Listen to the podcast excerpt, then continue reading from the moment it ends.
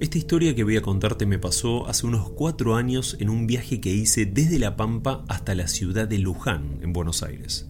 Muchas veces hicimos este recorrido y jamás nos pasó nada, pero esa vez, esa vez fue diferente. Más o menos a la altura de Chacabuco, veníamos charlando, tomando mate, lo más bien, y a una velocidad de 80 o 90 kilómetros por hora. Cuando nos pasa una camioneta blanca. Apenas la vimos porque iba a una velocidad tremenda y se alejó en cuestión de segundos nada más. El viaje siguió y comenzamos a ver un poco más adelante humo, como de un incendio. Cuando llegamos al lugar nos encontramos con muchos autos parados, mirando e intentando ayudar. Había un Renault Megane destrozado y cruzado en la ruta con su conductor perdiendo muchísima sangre. Al parecer ya estaba muerto. Del otro lado del asfalto, y a unos 40 metros adentro del campo, estaba la camioneta blanca que nos había pasado. Chocada también, y seguramente su conductor había sido el responsable de este fatal accidente. Nos quedamos unos minutos ahí sin poder ayudar en nada hasta que vino la ambulancia y continuamos el viaje. Llegamos a Luján, compramos las colmenas que íbamos a buscar y ya con todo terminado estábamos por volver para nuestro pueblo en La Pampa.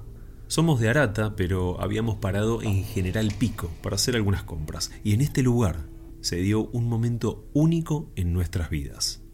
Ese sábado agarré algo de plata para comprarme ropa que necesitaba en el centro y pasear un poco por el lugar. Mi viejo estaba con ganas de salir a caminar también, así que me acompañó y fue genial que esto pase, porque gracias a ello tengo la seguridad que lo que vimos fue real.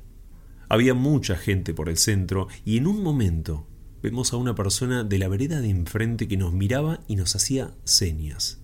Este hombre estaba vestido con pantalón camel, cinturón marrón oscuro y una camisa salmón.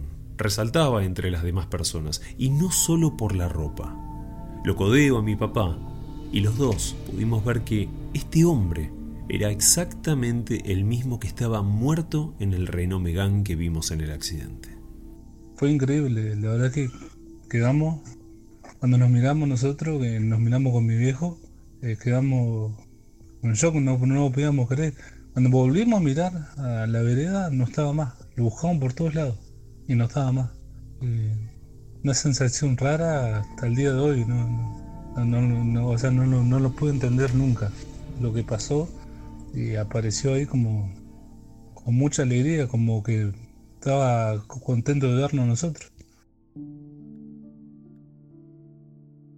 Me llamo Juan Manuel y me gustaría contarte una de tantas experiencias que tuve. Muchas fueron en mi casa, pero esta que vas a escuchar sucedió en dos ocasiones en plena ruta.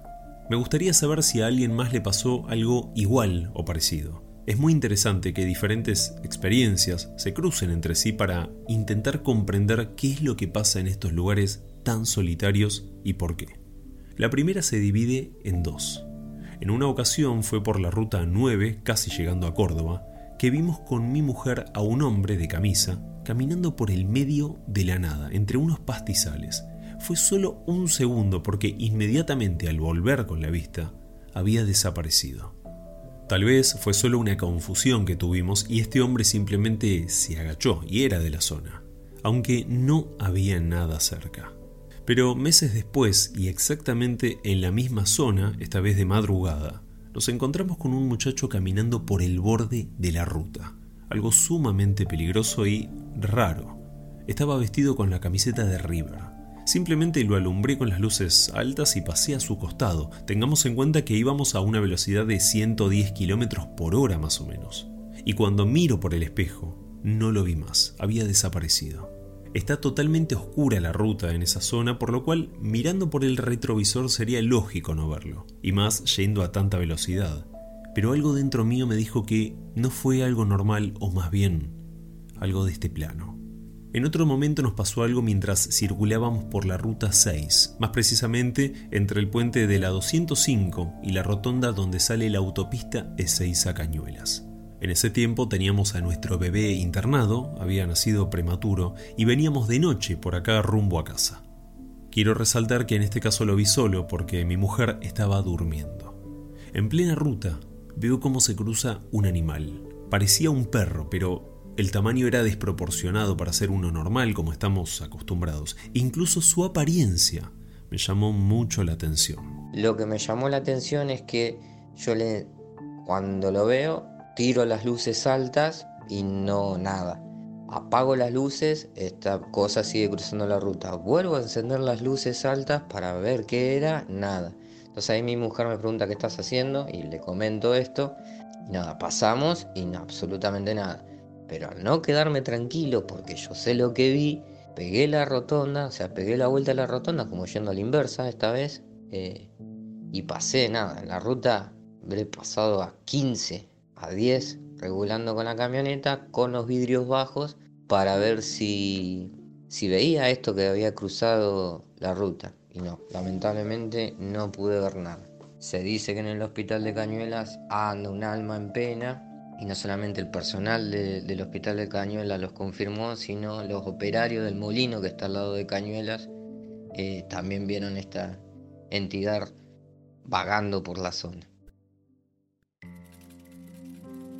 Esto me pasó hace un año y medio aproximadamente mientras estábamos yendo con mi señora al pueblito de Ibicuy, en Entre Ríos, justamente por el camino que une este lugar con la Ruta 12.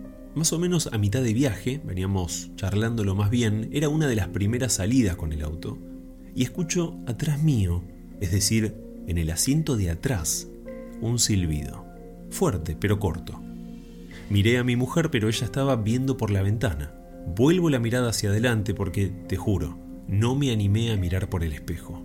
Lo escuché atrás mío y no solo eso, sentí que algo había. En ese momento mi esposa me codea y me pregunta ¿por qué silbé? Le dije que yo no había sido y ella se quedó helada, al igual que yo. Lo habíamos escuchado ambos y no en el campo. Fue adentro del auto. Ese silbido vino desde las butacas traseras que justamente estaban vacías. Fue solo ese instante y no volvimos a escucharlo ni sentirlo más. No sabemos si algo pasó en esa ruta, en ese lugar específicamente, pero puedo asegurar que pasó tal cual lo conté. Después tengo otra también, que nos pasó también, pero ahí en la, casa, en el barrio. Estaba, con, estaba de novio con mi señora.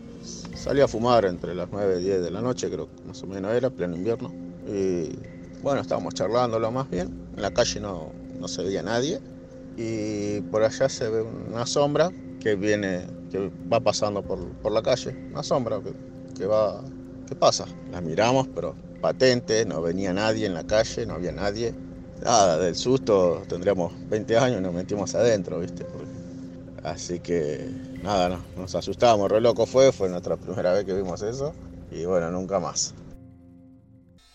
Me llamo Diego, soy de la provincia de Córdoba y viví un momento que me gustaría compartirlo con todos. Soy camionero desde hace 12 años y si bien escuché muchas historias de colegas, incluso de mi propia familia, ya que mi padre y abuelo también fueron camioneros, pero jamás uno imagina vivir algo similar. Siempre cuando escuchamos este tipo de historias, creo que nunca esperamos atravesarlas en carne propia. El pasado 17 de febrero me mandaron a cargar cereal a Río Cuarto con destino Rosario, en Santa Fe. Un viaje bastante habitual en mi caso. Salí de casa bien temprano y el día se dio perfecto. Descargué en el puerto de Rosario sin problemas y ya en ese momento tenía un mensaje de mi proveedor para cargar nuevamente en el mismo lugar al día siguiente. Así que sin perder tiempo arranqué el camión y comencé la vuelta a casa. Estando entre la autopista Rosario-Córdoba, entre Carcarañá y Correa, me di cuenta que estaba muy pero muy cansado y para evitar un posible accidente, busqué un lugar, estacioné el camión y me acosté. Me dormí instantáneamente, estaba agotadísimo. Cuando me quedo dormido, no sé si habrá pasado 10, 15, media hora, una hora, no sé el tiempo que habrá pasado, pero siento que me abren literal abren la puerta del conductor donde yo estoy manejo, abren la puerta, se sienta alguien en, la cosa del conductor, cierra la puerta. En todo esto yo, entre dormido, sentía, pero del gran cansancio que tenía no podía reaccionar. Automáticamente pasaron 5 o 10 minutos, me volví a dormir, por ahí siento una respiración literal, lo que le hablo,